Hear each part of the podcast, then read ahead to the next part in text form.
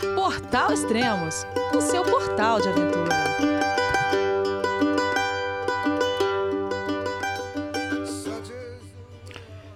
Bom dia, boa tarde, boa noite, bem-vindo a Extremos, o seu podcast de aventura. Esse é o oitavo programa da nova série Diário da Quarentena e hoje vamos falar com o escalador profissional Felipe Camargo. Olá, Felipe, tudo bem? João, é você, meu filho? Alô, pai, eu consegui. Eu tô no cume do Everest. Eu vi, meu filho! Te acompanhei o tempo todo pela sua página Spot. A família de produtos Spot utiliza tecnologia 100% via satélite para manter você sempre conectado em suas aventuras. Fale de qualquer lugar do mundo através do Spot Global Fone e utilize o Spot Gen 3 para estar sempre rastreado e conectado aos serviços de emergência. Desapareça quando quiser, seja encontrado quando precisar. Saiba mais em findmespot.com.br.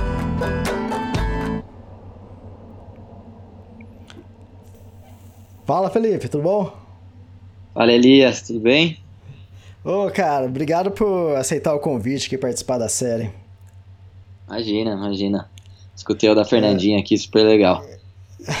legal. Ó, e ela tava lá em Chamonix, ó, vida boa. E você, onde você tá? Eu tô em São Paulo agora. Você Poderia estar em Chamonix, né? Não seria nada mal. Mas tô aqui em São Paulo. Exatamente. Ela falou que tem. Ela pode fazer uma caminhada de um quilômetro. Pô, um quilômetro ali para ela, você já tá ali nas montanhas, né? Visuais ali ainda. Incrível. É, fantástico. Belo lugar ah, pra estar de quarentena. Ótimo, nada melhor, né? E. Ô Felipe, é...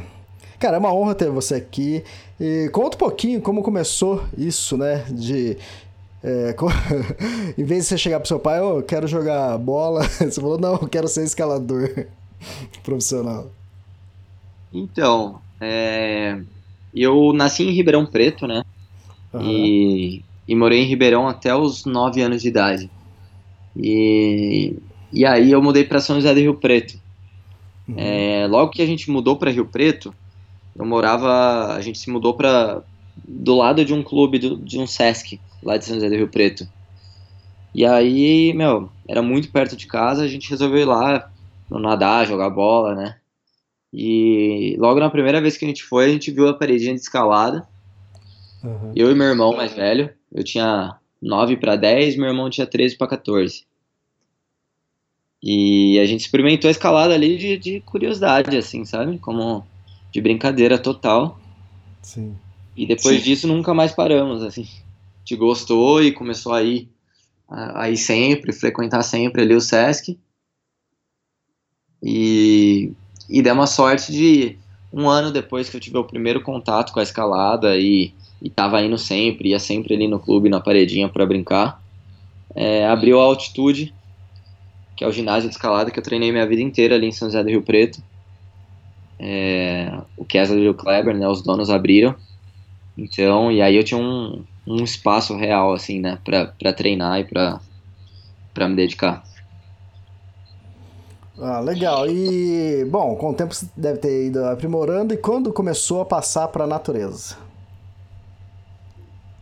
Cara, não foi. Não demorou muito, não. Eu lembro que com uns, uns 12, 13 anos o, o pessoal já, já me levou para escalar pelas primeiras vezes na rocha, ali no Cuscuzeiro, perto de, de São Carlos, ali na Analândia. Foi meu primeiro contato com a escalada em rocha. É, depois Ubatuba para fazer boulder, depois Serra de Cipó. E aí foi, foi fluindo, assim, eu lembro que nessa época, todas as férias de, de julho, assim, do colégio, a gente ia, ia para Minas Gerais escalar e passava o mês, o mês todo escalando, assim. O pessoal mais velho tirava férias do trabalho nessa época e juntava com, com a gente mais moleque que tirava férias do, do colégio, né? Tinha as férias uhum. do colégio e a gente ia para Minas escalar. Ah, fantástico. O começo foi mais dedicado a, aos ginásios, depois deve ter começado os campeonatos, é isso? Você deve. É. Você ganhou, até pela ganhou alguns campeonatos? né? Não tinha, nada, não tinha nada muito próximo ali de, de São José do Rio Preto, né? Não tem, não tem nada de rocha ali tão perto. Então eu treinava muito no ginásio, gostava muito de competição também. Comecei a participar das competições aqui e ali. É, com 14 anos fiz minha primeira competição internacional na Guatemala. É, ganhei meu primeiro campeonato brasileiro com 16 anos, adulto, né? Fantástico. Fantástico. E depois disso, deve ter. O grau começou a subir, aí começou a mudar para expedições, fazer vias de escalada, é, repe- repetição de vias, abrir vias é, nas paredes. Como- quando foi isso? Então, é, eu sempre, desde, desde essa época, assim, desde os, desde os 12, 13 anos, desde o primeiro contato com a rocha, eu gostei muito da escalada em rocha, né? Então, não era o que eu mais fazia, exatamente por isso, pela dificuldade, né? Porque morava longe, tudo isso. Mas eu aproveitava todas as, as, as férias, né, para escalar. Então, durante o ano, é, treinava e competia. E, e nas férias escolares, assim, eu aproveitava para fazer viagem e, e tentar. Eu lembro que eu tinha bem claro isso desde, desde moleque. É, minha primeira viagem para o Cipó, com 14 anos, eu consegui fazer a Heróis da Resistência, que é o 9C clássico da, da Serra do Cipó, né? E aí lembro já pensando no ano seguinte, pô, quero fazer o 10A. Aí eu lembro que na outra, na, na- nas próximas férias de julho, né, do ano seguinte, aí na mesma viagem eu consegui fazer a linha da vida e a poltergeist, né? Meu primeiro 10A e 10B na mesma viagem. Então sempre tive bem claro esses objetivos, assim, de querer evoluir na rocha, sabe? É, mas por uma, uma questão de normal, né? O, o caminho ser a primeira competição, assim, é, até para você ter títulos, né? Construir um, um, um certo nome, é, para tentar conseguir os patrocinadores, né? É, principalmente antigamente era muito mais fácil é, você tendo o título de campeão brasileiro do que falando, ah, eu faço isso, isso e isso na rocha, né? Sim.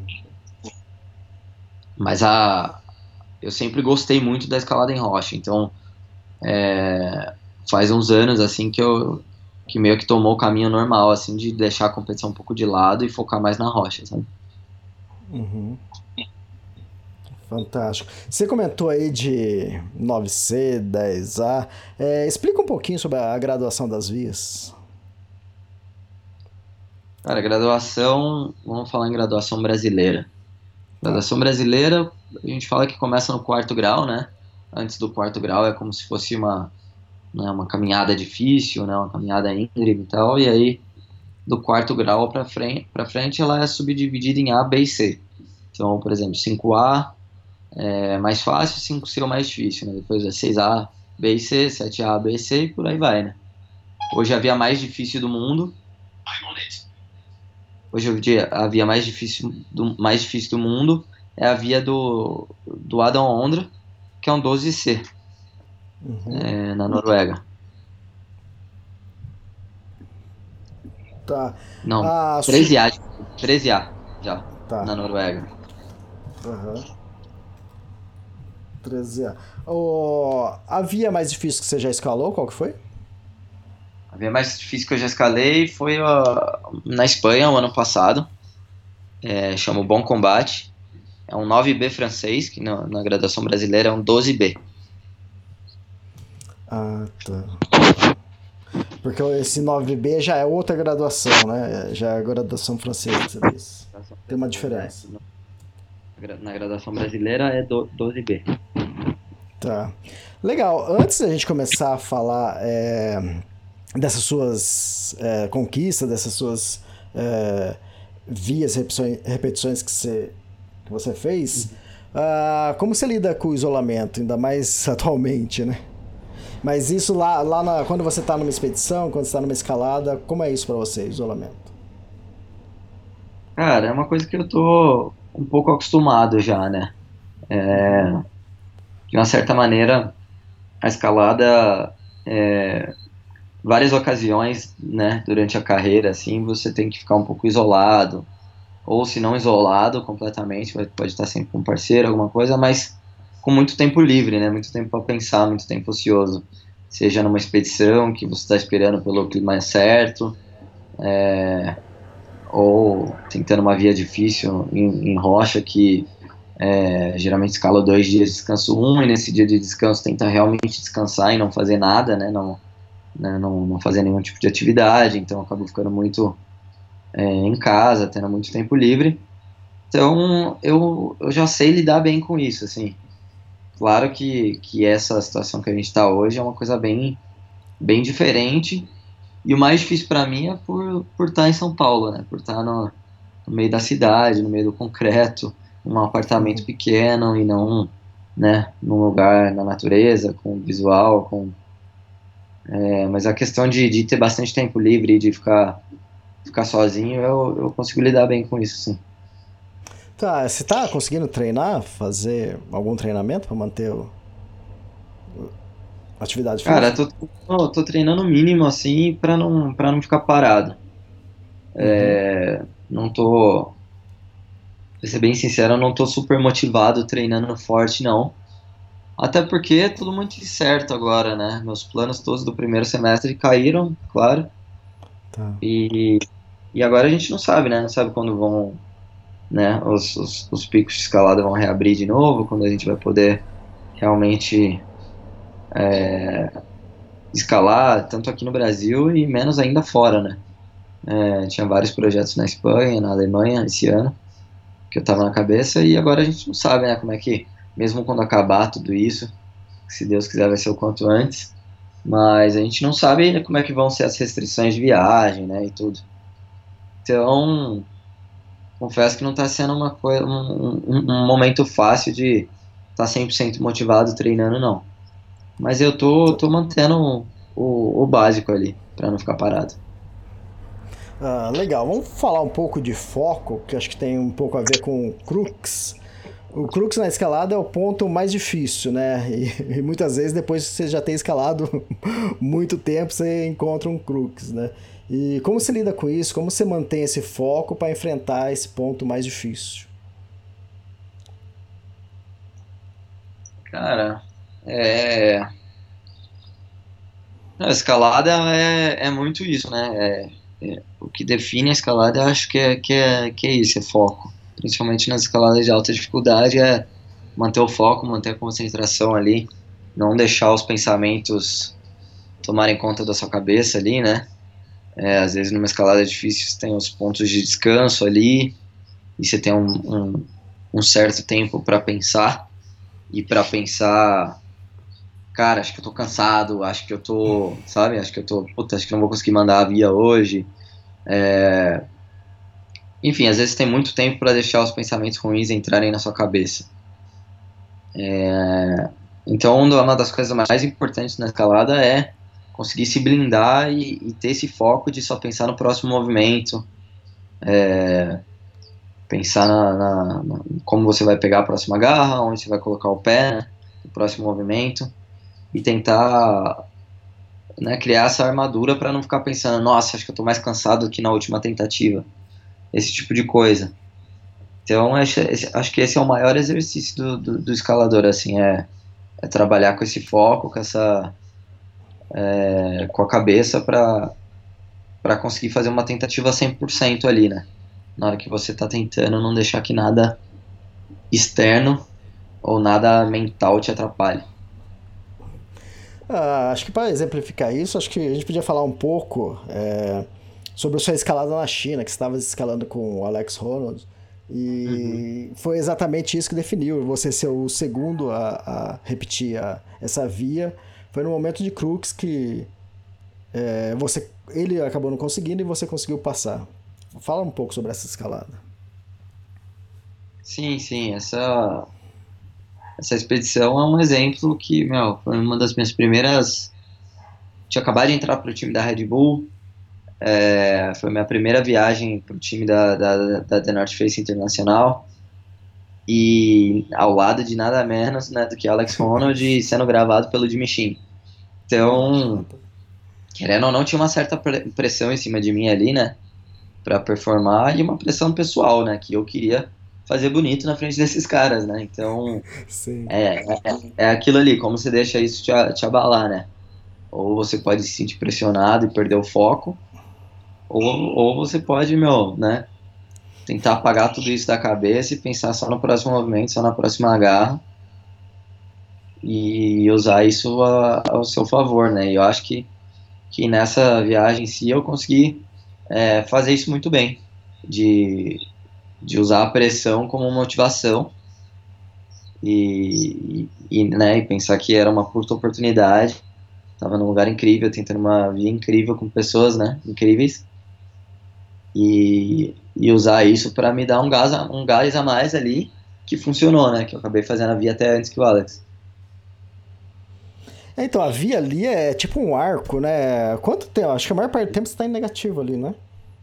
Sim, é uma, uma via de, de 250 metros de altura. Hum. Se eu não me engano, eram sete ou oito, corda oito cordadas. Oito cordadas. Das oito, seis delas acima de, de décimo grau brasileiro. Então era, eram bem difíceis. E bem, bem negativo, bem inclinado o tempo todo.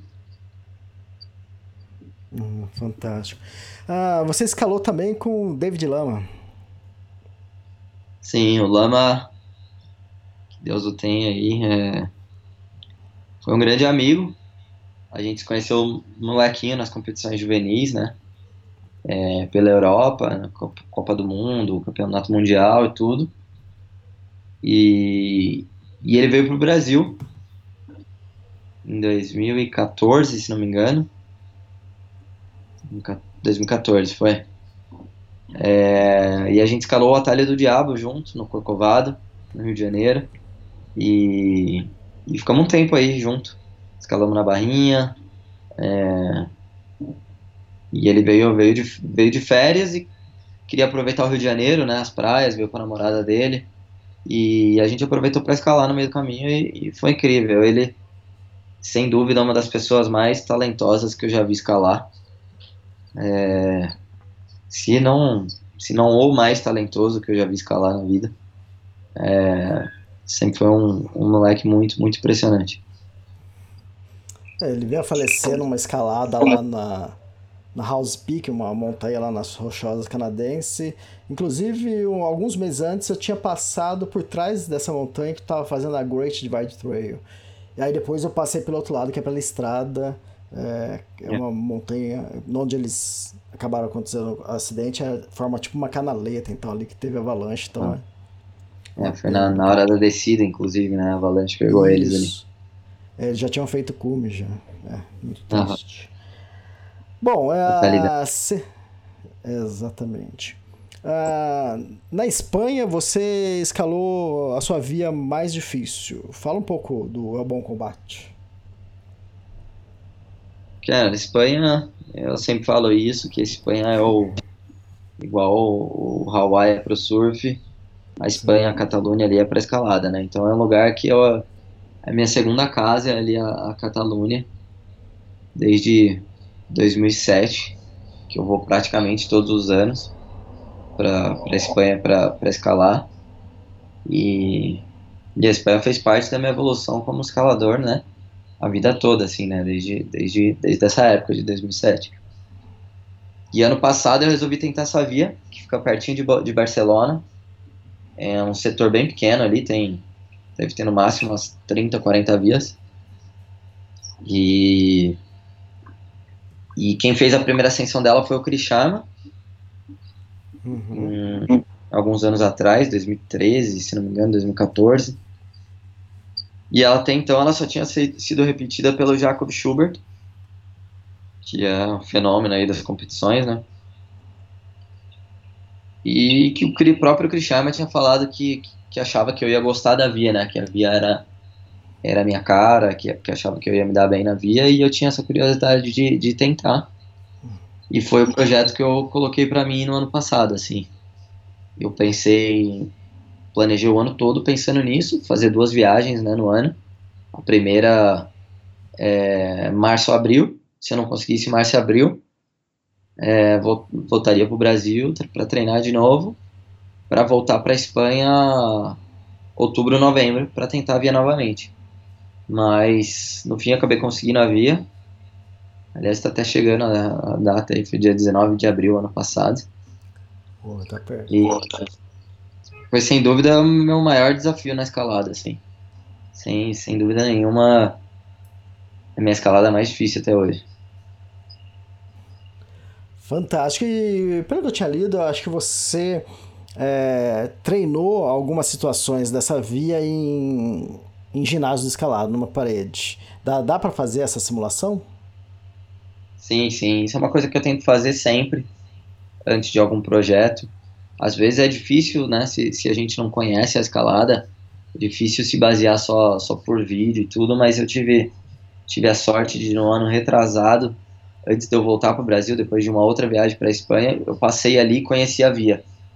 Então, por poucos dias ali, mas eu, eu consegui experimentar e saber o que, que eu ia é, ter que treinar, sabe? Então, isso que me ajudou muito, que eu consegui fazer essas simulações aqui na fábrica, em São Paulo, né, no, no ginásio.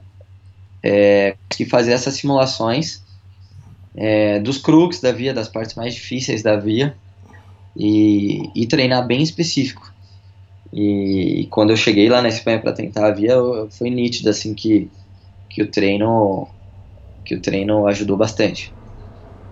Para quem quem não viu, tem o tem no YouTube aí o filme que eu produzi junto com a Red Bull, né, meu patrocinador. É, se colocar lá Felipe Camargo, o Bom Combate, ou o nome da série, que chama Dedicate, é, que é a série que eu fiz para a Red Bull, né, não é só sobre a via, conta um pouquinho da minha história. Então, dá uma conferida lá no YouTube. É, tem vários vídeos seus, né? Na, na, acho que no, no seu blog da Red Bull, acho que no, no canal do YouTube também. Uhum, tem, tem, algum, tem alguns vídeos. Ah, fantástico. Você escalou também na Pedra Riscada, nada menos com a Sasha. Você já conhecia ela de longo tempo? Já, já. A Sasha é outra amiga de longa data. A gente se conheceu em 2006, 2007. 2007 no Equador, Campeonato Mundial Juvenil no Equador. É, e desde então a gente viajou bastante junto é, para Espanha, para escalar em rocha, é, para competições também. Então ela, ela é amiga de muitos anos. E, e logo que eu entrei pro time da Red Bull foi uma coisa uma coisa bem óbvia assim que eu, que eu queria fazer um projeto com ela, né? Uhum. E ela já era atleta da Red Bull há um tempo. Então a gente a gente se juntou e ela veio para o Brasil para a gente é, tentar fazer a primeira ascensão dessa via, que é a, a Planeta dos Macacos. E conseguiram? Conseguimos, conseguimos. Foi, pô, foi, foi incrível. Uma via muito legal, é, uma via inteira com proteções é, fixas e, e duas cordadas bem difíceis no meio as duas giram em torno assim, do 9C, 10A é, brasileiro, e, mas já a 400 metros de altura, então é, foi uma experiência bem legal. A gente dormiu dois dias na parede e, e, foi, foi, incrível, uma puta experiência. Tá, para quem tá começando, qual, quais suas dicas? Para quem curte escalada, quer, quer seguir essa linha de é, passar a ser um escalador profissional, é, quais as dicas? Cara, depende muito né, de que estágio a pessoa tá, assim. Para quem tá começando, começando, a minha recomendação é sempre, meu, escalar para se divertir. Não, não entrar na noia muito cedo de querer começar a treinar, treinar, treinar. Até porque eu acho que, que às vezes atrapalha mais do que ajuda. Às vezes a pessoa vai ficar muito forte fisicamente e não vai desenvolver a técnica ali de pés, é, a força de dedo, sabe? Uhum. Então, eu falo que o mais importante no início é escalar, escalar o máximo possível, escalar a maior variedade de estilos possível, possíveis e, e se divertir. É, e depois, é, claro, daí tem várias dicas de, né, é, vários tipos de treino para fazer tudo. E se a uhum. pessoa quiser se profissionalizar, eu sempre falo que é um trabalho como outro qualquer, né? Você tem que tem que trabalhar, tem que fazer as coisas que você não não gosta de fazer, não é só a parte boa, não é só ah, vou escalar em rocha e vou tentar as vias difíceis e vou esperar que, que as empresas me, me paguem para isso, sabe? É uma profissão como outra qualquer, tem as coisas chatas, tem as partes ruins é, e tem que se dedicar. Hum, verdade. Ah, você já citou Espanha. Quais outros locais pelo mundo que, que você gosta ou que você daria como dica para escalar? Cara, a Europa em geral ali tem muita coisa, né? França, Seulze, Verdun, Gorge do Tar, é, lugares que eu, nem, que eu nem conheço ainda, mas que sei que são incríveis, é Fontainebleau, é, Suíça, muito boulder na Suíça, para quem gosta de boulder ali, Tetino, Magic Woods, uh, África do Sul ainda não conheço, mas todo mundo fala que Rocklands é né, um, lugar, um dos lugares mais incríveis do mundo para escalada em boulder. Estados Unidos tem muita coisa também, Colorado, Califórnia. Mas se for para falar dos meus preferidos, é, acho que estão todos ali na, na Espanha. ah, beleza. Ah, bom, vamos ver se você consegue lembrar aí de algumas roubadas. Ou... Ah, né, os lugares do Brasil, né? Com certeza. Ah, sim, Serra sim. Ah, tipo... é, Ubatuba, Cocalzinho, Milho Verde, é, Rio de Janeiro, Barrinha, incrível. Tem é, Corupá, que eu conheci agora no carnaval esse ano, eu achei animal o, lugar, o setor. É, vale muito a pena, escalada de qualidade, com cachoeira do lado, um ambiente incrível. O Brasil não, não deixa nada a desejar também não. E tem, acho que, acredito que tem muita coisa ainda que a gente, que a gente vai explorar. Ah, legal. Já que a gente vai entrar nesse tema também, contar algumas roubadas suas, alguns fatos curiosos que aconteceu. A Sasha curtiu o Brasil? Curtiu, curtiu bastante. É, ela passou um mês aqui no Brasil, quando ela veio. A gente escalou na Pedra Escada, depois a gente passou uns dias no Cipó, é, escalando no Cipó ali. E a gente foi pro Rio de Janeiro, que foi bem na época das Olimpíadas, de 2016. E a gente ficou uns dias lá escalando, escalamos na Barrinha e, e assistimos as Olimpíadas um pouco também. Então, ela gostou bastante. Ela conseguiu aproveitar de tudo um pouco, assim, do Brasil. Legal. O sobrenome dela, como que é? Sasha de, de Julie. De Julia. Ah, tá. Fantástico. E, aconteceu uma coisa engraçada com vocês lá na Pedra Riscada, né? Com, com a chuva. Pois é. A gente sabia que a gente ia dormir na parede, né? A gente tava se programando para passar um, um ou dois dias, né? Uma, uma ou duas noites na parede.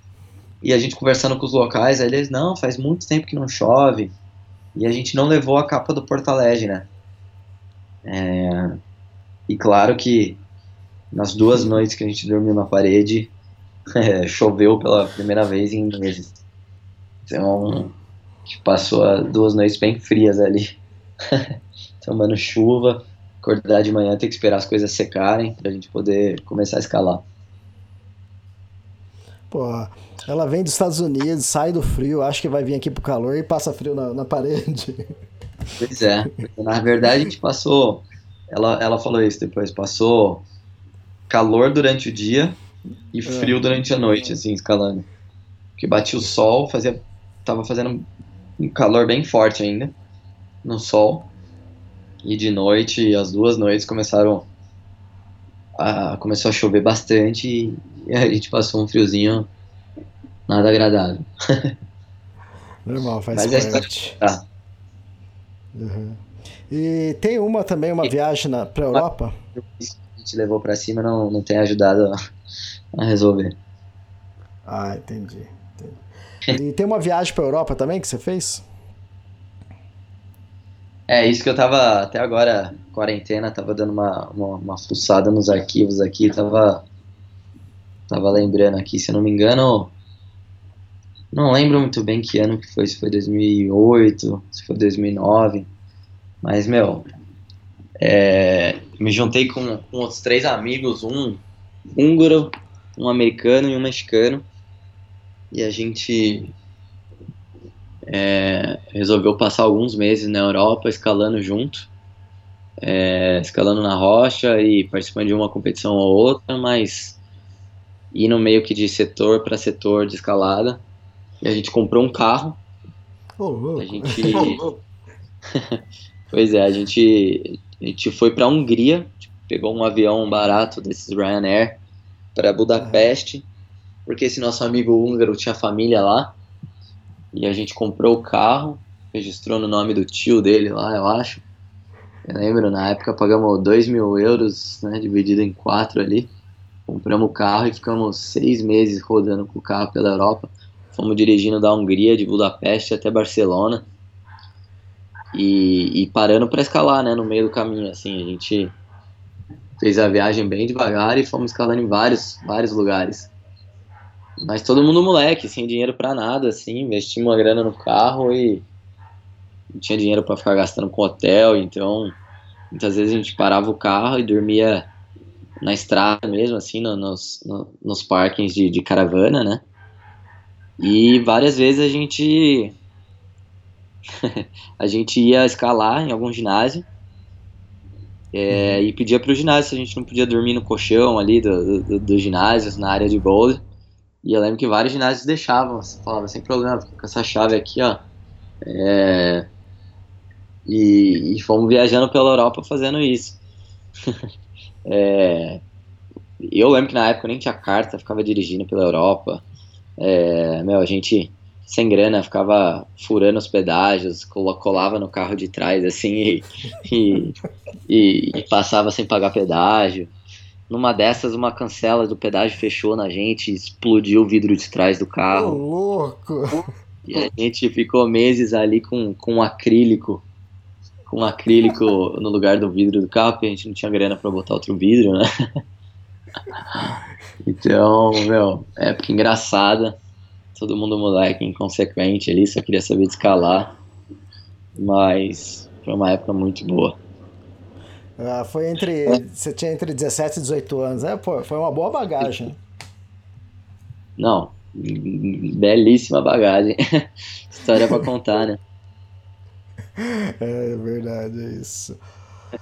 uh, Felipe, mais alguma coisa? Ah, o seguinte, qual que é o, o seu Instagram, o pessoal te seguir?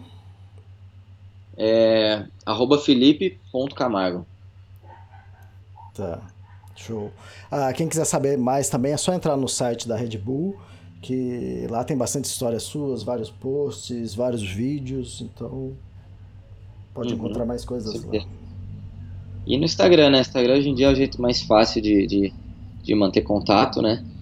Então, essa época de quarentena aqui, estamos tentando manter algum conteúdo lá, nem que seja para ver a gente ficando doido dentro do apartamento aqui, alguma coisa vai ter. Eu vi um vídeo, vocês jogando videogame antigo, show de bola. É, estamos aqui fazendo as sessions de Nintendo 64 aqui, nostálgico. Exato. Tem alguma coisa, algum projeto para esse ano que você pode falar? Para onde você vai? Pode abrir? Então, agora fica difícil de, de, ter qualquer projeto, né? Qualquer planejamento, né? Uhum. É, um dos objetivos do ano era ir para a China. Era para ter ido para a ah, China agora em fevereiro. É, que acabou sendo cancelado, né? Obviamente, por, por causa do corona, mas eu ia com o Stefan Glovax, fazer um projeto para a Red Bull. E espero que esse projeto continue enrolando ano que vem, porque, porque ia ser incrível. É, e das minhas ideias, eu, eu queria, e é uma coisa que quero fazer ainda, escalar bastante aqui pelo Brasil, tentar achar algumas vias difíceis aqui pelo Brasil. É, e quero ir para a Alemanha, quero tentar Action Direct, que é, é uma via que foi o primeiro no aviar, no aviar francês do mundo, né? Que o Wolfgang Gullit fez em 91. Então é uma via muito histórica que eu, que eu nunca tentei, quero tentar. E, e gostaria de ir para Espanha também. Aquela visita clássica ali todo ano, né? Mas vamos ver agora como é que vai ficar tudo, né? Como é que vai ficar o cenário, né? É, as proibições de, de viagem e tudo isso. Sim, sim, é verdade. E outra, e tudo isso tem que ser feito no, no verão, né? Cara, na verdade, entre temporadas, né? Verão é muito quente e inverno é muito frio, é. então primavera e outono, assim, a época a, a época para a Espanha, a melhor de todas é agora, março, abril, tá. maio, e depois meio que setembro, outubro, novembro, assim, depende do lugar é, que você tá. escolhe. Tem lugares mais altos que novembro já tá frio demais. Uhum. Tem lugares que, que, que, que, setembro ainda tá muito quente, então é, tem ainda essa segunda temporada, sabe? Tem ainda essa, essa janela de setembro até novembro, velho. Sim, entendi. Acho que é isso. Felipe, obrigado por ter aceitado o convite, obrigado pelo, pela conversa, pelos, por passar um pouco da sua experiência, foi fantástico. Valeu, obrigado vocês aí. Valeu, então. Obrigado, Felipe. Até mais. Feliz Natal. Valeu, Elias. Obrigadão. Qualquer coisa é só gritar aí. Abraço. Valeu, tchau, tchau, tchau.